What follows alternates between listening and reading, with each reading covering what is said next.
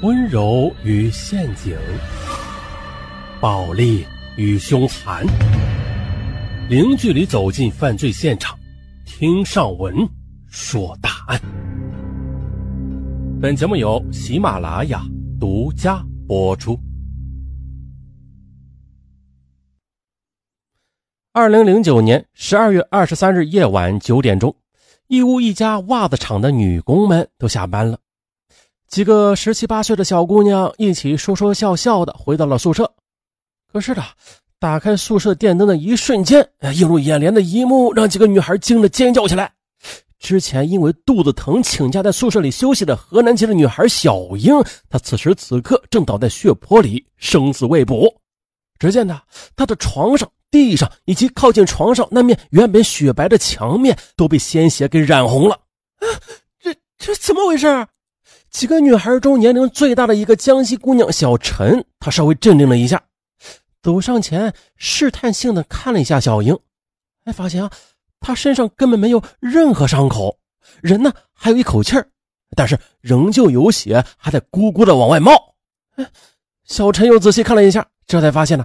床上和地上的血都是从小英的下体流出来的。他立马掏出手机拨打了幺二零，也同时报了警。很快的，警察赶到了，在宿舍的周围检查了一圈，还没有发现可疑人员，并且根本就没有发现任何作案工具之类的东西。但是，却在宿舍的楼底下发现了一个被摔死的男婴。哇，天哪！这一爆炸性的新闻让所有人都震惊了。与此同时，大家也都明白过来了。小英当夜啊，她是在宿舍里产子大出血而休克了。第二天，医院里那边传来消息，证实了前一天晚上的事情。而这一消息几乎让所有人都缓不过神来，尤其是小英宿舍里的那几位小姑娘，因为呢，这几个小姑娘她们根本就不知道，啊，这小英居然怀孕了。据小陈说，小英今年才十五岁呢。年初才来他们工厂里，一开始啊，她来的时候人很瘦弱，个子也很高，几乎是他们厂里长得最漂亮的一个姑娘了。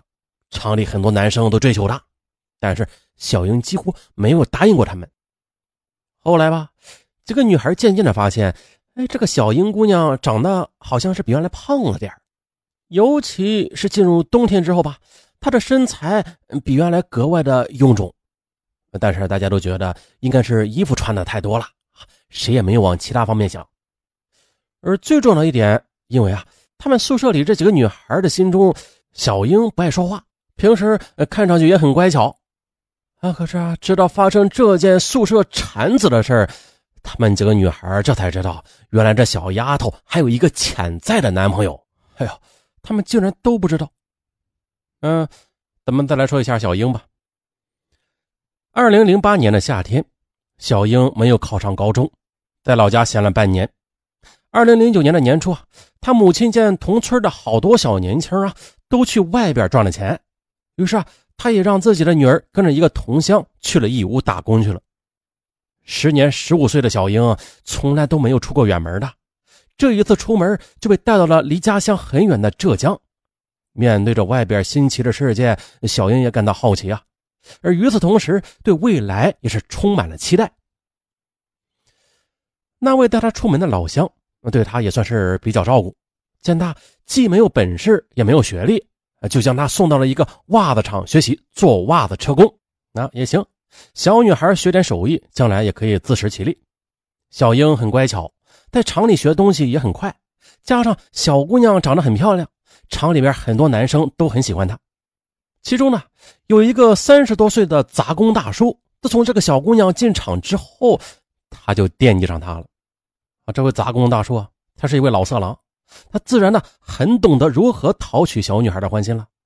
他很大方的给小姑娘买了一部手机，又时不时的给小姑娘买一些零食、衣服，还经常的在休息的时候主动邀请着小女孩一起吃饭喝茶，然后带着她去爬山呐，四处游玩。啊，就这样。一个从未出过远门，也没有任何见识的小女孩，就这样的被一个老色批给征服了。这是啊，这是有原因的。除了小英年轻嘛，虽然她岁数不大，但是小英却是家里的老大，他下边还有弟弟妹妹，他呢曾经在家里边经常不受重视，任何脏活累活都要他去做，要好吃的东西全都是弟弟妹妹的，这就让他小小的心里很缺少关爱。而那位大叔对他又过分的关爱，这一下就让他轻易的付出了自己的一切。嗯，各位听友听到这儿有何感想啊？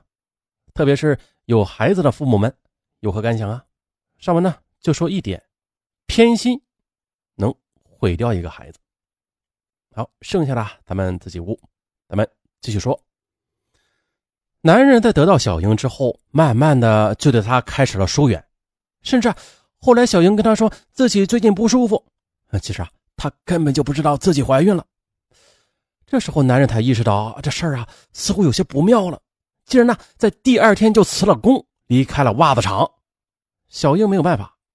她联系不上这个男人，与此同时啊，她也不明白自己的身体到底是怎么了。她只是觉得自己长胖了啊，根本就没有意识到自己那是怀孕了。一直拖到了临产之前，他这才似乎意识到了点什么。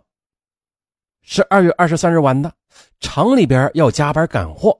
小英吃过晚饭之后，觉得肚子特别的不舒服，于是就去找了主管请假，他自己一个人回了宿舍。躺在床上的时候啊，他就感觉肚子里边啊，好像是有什么东西在往下坠，他很害怕，但是又没有任何办法，他也不敢给家里人打电话，也联系不上那个男人。这可怜的小姑娘啊，在阵痛了一个多小时之后，生下了一个小男孩。他用平时常用的剪刀剪下了脐带，然后挣扎着坐起来，将那个小男孩抱起来，拉开窗户，把这个还没有睁开眼睛的孩子从窗户上扔了下去。随后，他就倒在了床上。这时呢，也幸亏同宿舍里几个女孩子回来的及时，否则小英可能就要命丧黄泉了。几天之后呢，小英出院了。虽然她从鬼门关里捡回来一条命，但是伴随她终身的痛苦是永远失去了做母亲的机会。因为大出血导致她的子宫受了很大的伤害。所以啊，以后想要怀孕那是难上加难了。他的家人知道这件事之后，更是震惊不已啊。他的母亲更是懊悔不已。这年初时还好好的呢，这女儿回来时怎么就变成了这副模样了？早知如此，他是绝对不会让孩子这么小就出远门的。那个被小英狠心的扔出窗外的男婴，在当天夜里就被摔死了。同时呢，因为小英是未成年人，那位三十多岁的男人涉嫌强奸，警方在群众配合下，终于将他在江西老家给抓获了，最终判处有期徒刑三年。好了，这个案子呀，咱们开头也说了，除了小英，她从小没有爱，啊，父母把爱都给了弟弟妹妹，这是很重要的一点。还有一点就是，关于性教育方面。那在我国国家性教育啊，一直是很保守的，无论是家庭啊，还是学校啊，但凡涉及到这方面，都是含糊其辞的。而小英这件事呢，它却不是个个案，有很多。咱们再来找个例子。三年前的二零一七年十月二十二日，陕西省西安市西安工程技师学院啊，就曾经有一位女大学生在宿舍里独自产子，之后啊，又将孩子从窗外扔出去，给摔死了。这还没完，二零一六年呢，也曾经发生过两起女大学生宿舍产子的事其中呢，一个女孩因为失血过多不治而亡。那如果说小英她是未成年人，缺乏性教育，还算情有可原吧？那么作为成年人的大学生，是不是就有点太不知道爱惜自己了？啊，当然了，这些事儿也不能完全谴责女生啊，毕竟他们是受害方嘛。咱们说一下男人吧。啊男人作为一个有担当的男人，他是有义务保护另一半的。在你没有任何准备和对象结婚的情况下，请不要让她怀孕。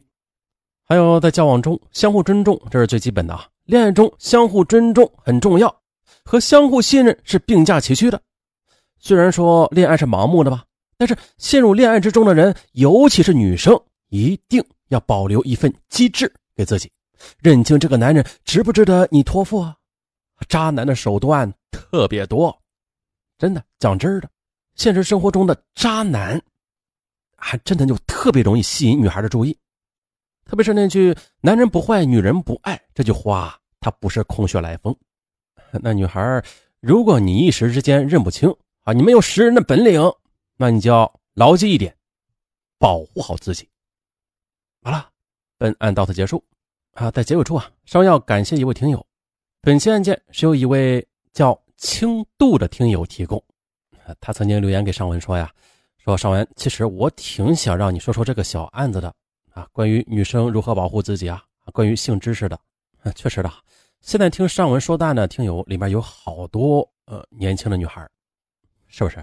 举个爪，让尚文看看有几个。希望你们听后啊能有所感触。同样的，嗯，家长朋友们听后应该有所感触的啊，甚至有所反省。特别是现在多胎已经放开了。”这家庭生活的压力也很大，嗯，但是不管有多大的压力，请对孩子不要抱有偏心，让他们从小就知道是什么，真正的爱是什么。好了，最后再次感谢听友轻度，感谢。